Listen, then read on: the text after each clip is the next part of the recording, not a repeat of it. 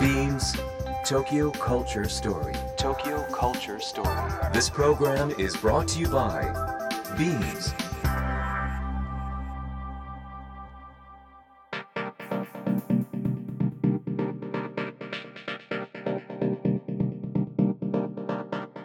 ビームスコミュニケーションディレクターの土井地博ですビームス東京カルチャーストーリー、えー、1週2週ですね、えー、モデルのエマさんをお迎えしてこの番組をお届けしております。今月のテーマはファッションとテクノロジーの今後。毎回さまざまなジャンルのイノベーターとお届けするこの番組ですがえー、先ほどもお伝えしましたが先週に引き続きゲストにモデルのエマさんをお迎えしております。ビームス東京カルチャーストーリースタートです。Imagine the culture of the future Beams Tokyo Culture Story Tokyo Culture Story ビームスファッション現代においてそれは単なる服の話ではなくテクノロジー教育食アート音楽スポーツビジネスなどとソーシャルに結びついた私たちの生活に深く関わる文化。ファッションを通して文化を作ってきたカルチャーショップビームスが描く。これからそして未来はビームス東京カルチャーストーリー。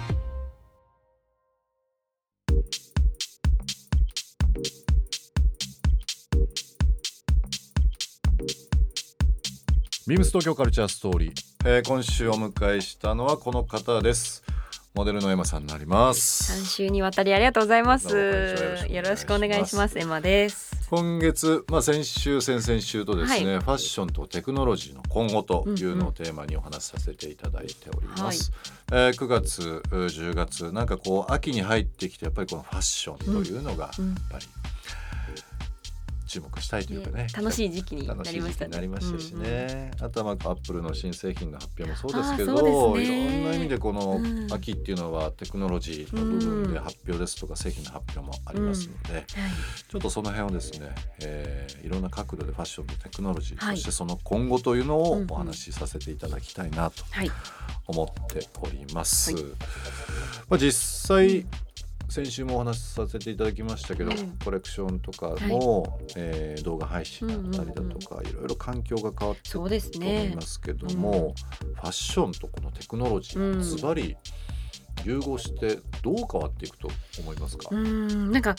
私自身そのテクノロジーという分野がに対してあんまりそんなに詳しくなくて。うんでもなんかその実際にこう今まで通りショーにお客さんを入れれなかったりとか、こう思うようにこうファッションが進まない時代になっていくとは思う、なっていくしなっているとは思うんですけどやっぱそのファッションテックっていう言葉があるじゃないですか、うん。はい、だからやっぱこうファッションとテクノロジーってすごくこう密接なものにどんどんどんどんこれからなっていくと思いますし、うんうんまあ、そのショーでお客さんを入れれない代わりに配信でとか、それもテクノロジーの進化というかの一つだなと思うからそういうふうにこうどんどんいい方向に変わっていくんじゃないかなとは漠然とは思ってますね。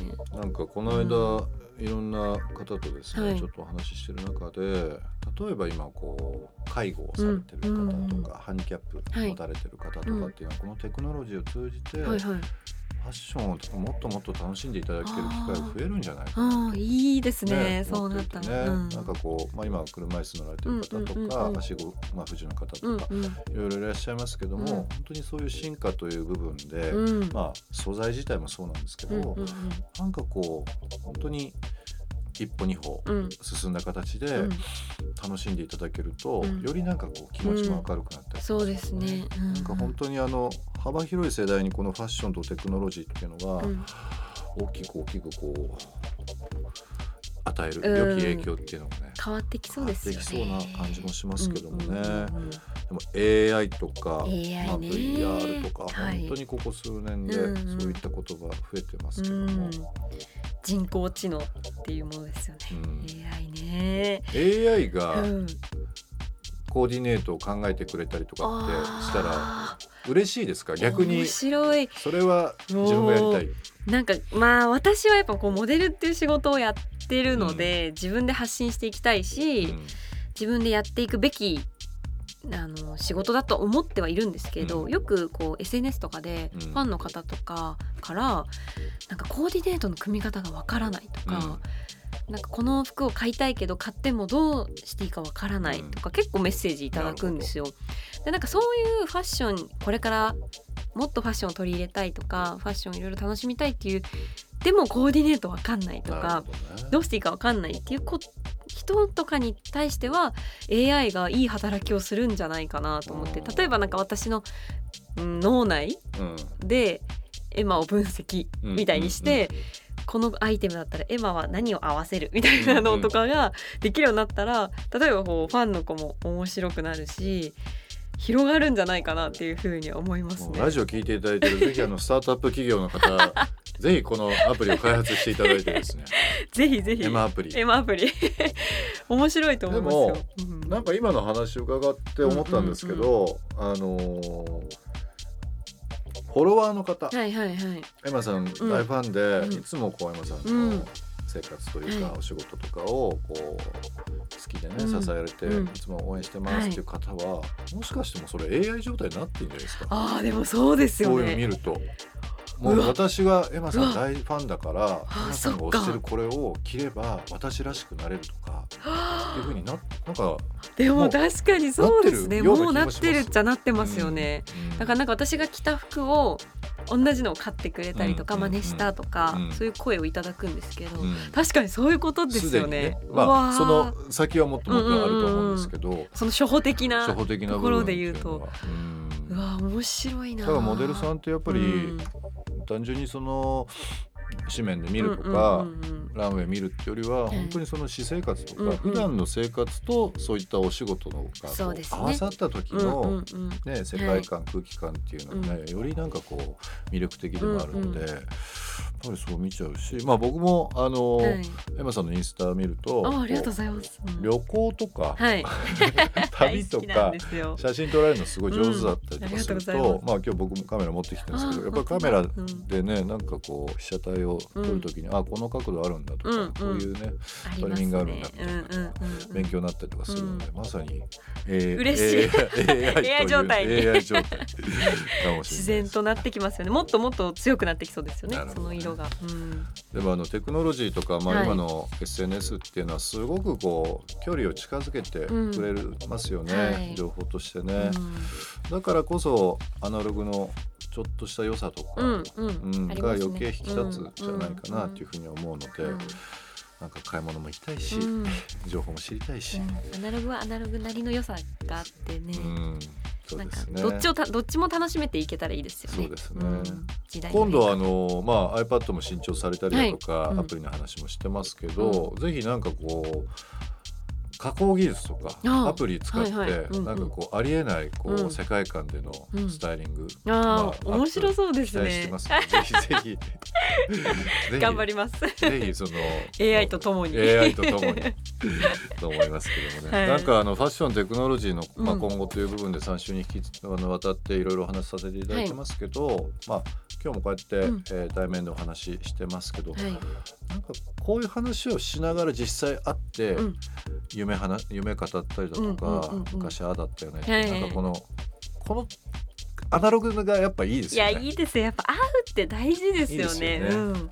楽しいし。そう会った方がうん。その人を好きになるし。そうですよね。ん番組のタイトルが「ビームはい。ス東京カルチャーストーリー」ということで、もうはい。4年以上このはい。話をしてゲストの方にですね、うん。うん。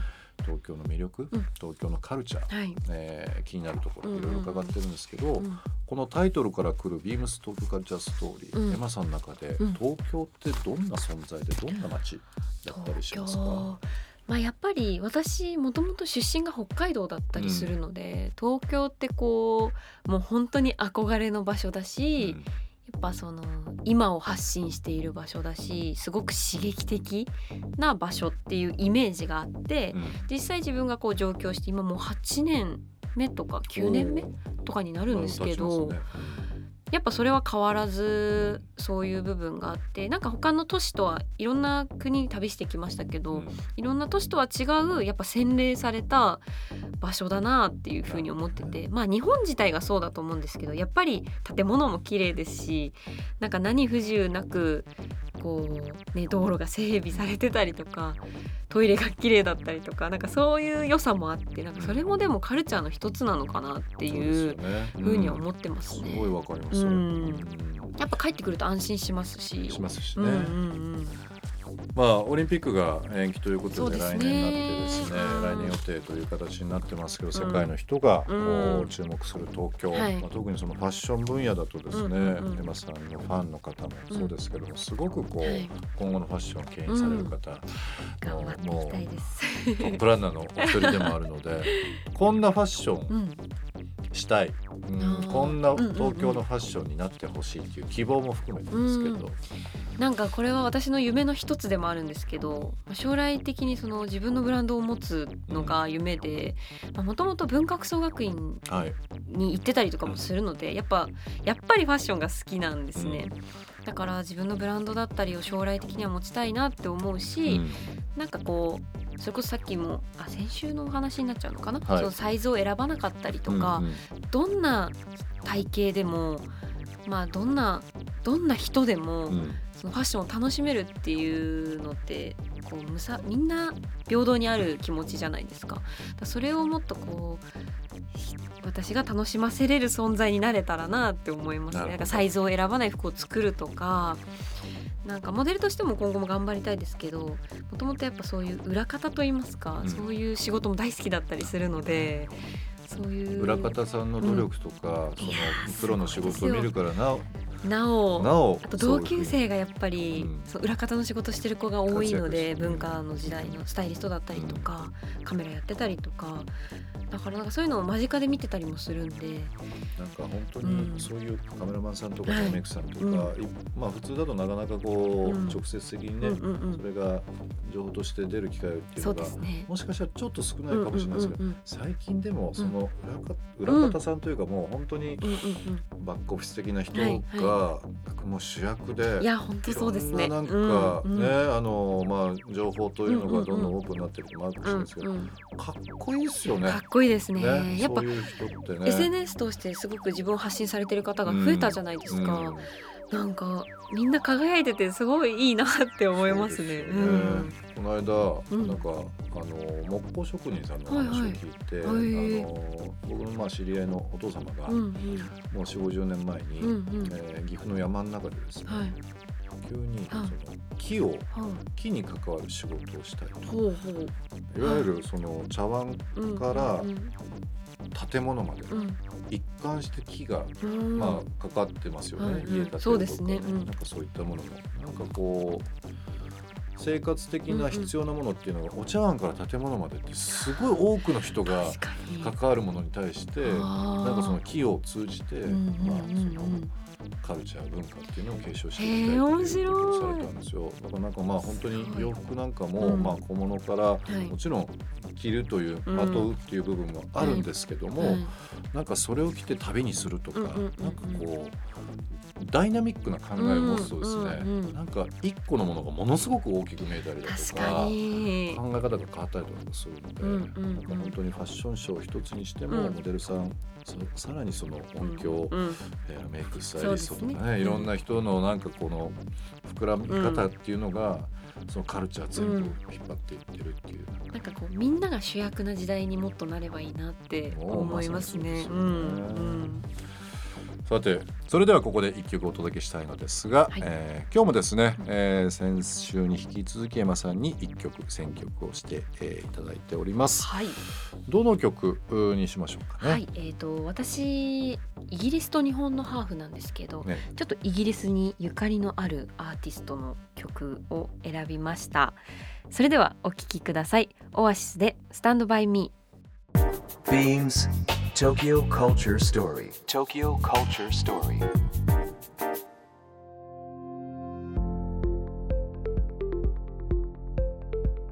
10月っていうこの時期はいっていうのは、先週もお話ししましたけど、なんか洋服着たくなるー。うん、楽しくなりますこの秋っねていう。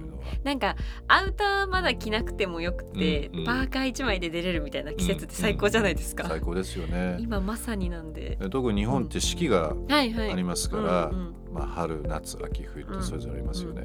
この中だったらどどれが好きですか？私やっぱ秋ですね。秋？今が一番好きです、うん。なんかちょうどいいじゃないですか、ん暑すぎず寒すぎず。う、ん。でもなんかこれから冬が来るっていうワクワク感もあって,、うん。あって。冬すごい好きなんですよ。北海道出身北海道で出身なんで。そうなんですよ。だからやっぱ秋かな、春も好きですけど、うん。やっぱ秋が一番、まあ、食べ物も美味しいですなるし、ほどね。うん、なんか最近ね。今年の夏ぐらいからですかね、あの洋服ってこう洋服業界の中でははい。展示会というはいはいのがあって、あえー次のシーズンこういったものをやりますよとはい。いうのを紹介したり、うんうん。バイヤーの人にですね、うん。紹介してそこで買い付けしたものが、えーシーズンの時にまあ並ぶというシステムですけど、今までってコレクションも春夏と秋冬っていう考えが多かったと思うんですけど、うんうんうんうん。最近は夏秋と冬春なんですよ。ほう変わってますね。なんか結構そういうブランドさんが増えてきたなと思っていて、まあ別にそのちょっと時期がずれただけかもしれないんですけども、やっぱりこう夏から秋っていうのが、うんうん。今年もそうなんですけど、めちゃくちゃ残暑厳しいし暑かったですね。今年暑かったじゃないです。か暑かったですだから秋っていうのがちょっとずれてるから確かに確かにそうなんですよ、うん。なんでまあ春今までのその薄い時期、うんうんうんっていうのがこう式で考えるとうん。ちょっとやっぱりあの、ー伸びてるっていうか、うかいですね。あったかいですよね。日本も四季と言いながらも、うん亜熱帯みたいなね、はいはい。季節になってますからね。確かにでもそうなんか消費者の方もその方がいい気がしますけどね、うん。なんか夏にアウターとかやっぱ買いたくないじゃないですか。そうですよね。でも買わないと売り切れちゃうしとかで物買いしないとっていうのはありますからね。でもあれってすごいいつもうーんってなるんですよ。あと2ヶ月先なら絶対即決するけどみたいな。我々の業界もそうですし、うん。百貨店さんとかもそうなんですけど、セールがやっぱ早かったりとかするじゃないですか、はい。はい最そうですね近なんかは、だからもう4月5月でセールで、うんうん T シャツってもう下手したら9月10月頭ぐらいまで着れたりとかね、うんうん、夏切れ物ますね。あるので、うんちょっと一回ここはもうなんかみんなで話し合って、うんうん。そうしないとやっぱ産業が廃れちゃうというかうんうん。いろんなあのーまあ三次産業うん二次産業とかいろいろありますけど、うんうんうん。なんかこうそこまでその社会的なうんうんうん問題としてこうんうのん気候変動とか消費者行動っていうのは考えていかないと全体的にこうねトーンが下がっちゃってもなっていうのもありますしね。年は本当に2020年、うん。まあ、いろんなことがありすぎたんですけど、うん。いろいろ考える年にいやな考ってえましたますよね。ねまあお仕事のこともそうですし自分の人生もすごい考えるようになりましたね、うんうん。なんかこれから何をもっと大事にしていこうとか、自分にとって何が一番結局大事だったのかとか、そういうことを考えるいいタイミングだったのかなとは思います。うなんかあのー今月の頭にですね、うん。一週目ですね、はい。今さんお話しいただきましたけど、うん。やっぱりこう自分が好きなものだったりん定番なものっていうのがね、はいだいぶ見えてきたみたいな話もありましたけど、うん。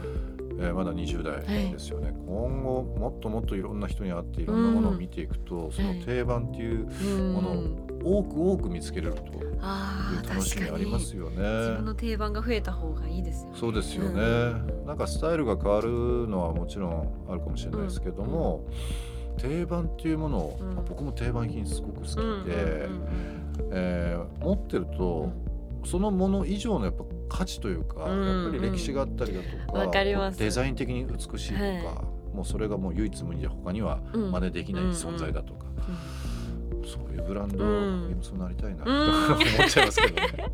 でもやっぱその自分の定番が増えるとそれがスタイルになっていくじゃないですすよね。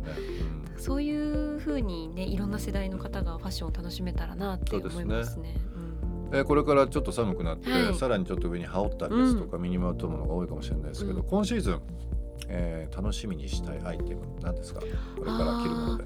私は今シーズンちょっとセットアップに、うんが気になっていて私自身もなんかデニムのセットアップを買ったりとか、うんちょっとチェックのセットアップを買ったりとか、セットアップ。うんなんか別々にも着れて着回しも効くので、うんうん。チェックしてますねかなり。なるほど。うん。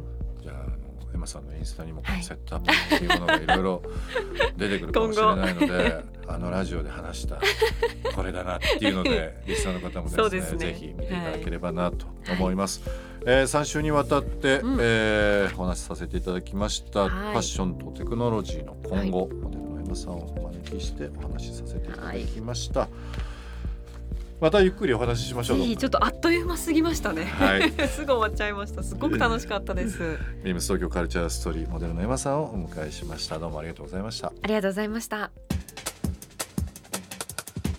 Beams Tokyo Culture Story. Tokyo Culture Story.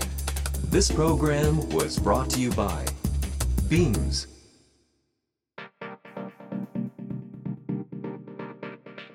ビームス東京カルチャーストーリーお送りしているのはそうでサンシャインです、えー、2019年突如アルバムを2枚リリース。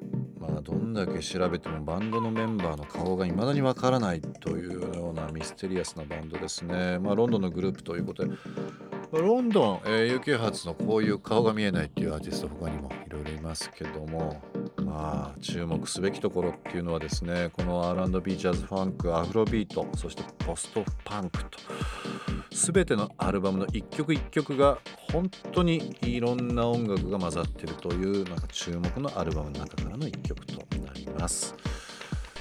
そうこの名前ですけども SAULT こちらでそうとぜひチェックしていただければなと思います。さて来週はデジタルハリウッド大学学長杉山智之さんをお迎えし今月のテーマファッションとテクノロジーの今後についてさまざまな角度からお話をお伺いします。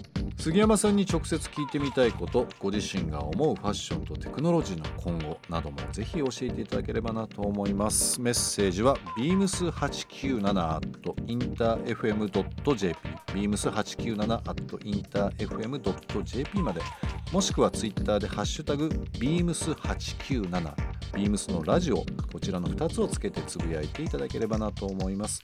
メッセージを採用させていただいた方には番組特製ステッカーをプレゼントします。ということで来週もこの時間にお会いしましょう。土井地博でした。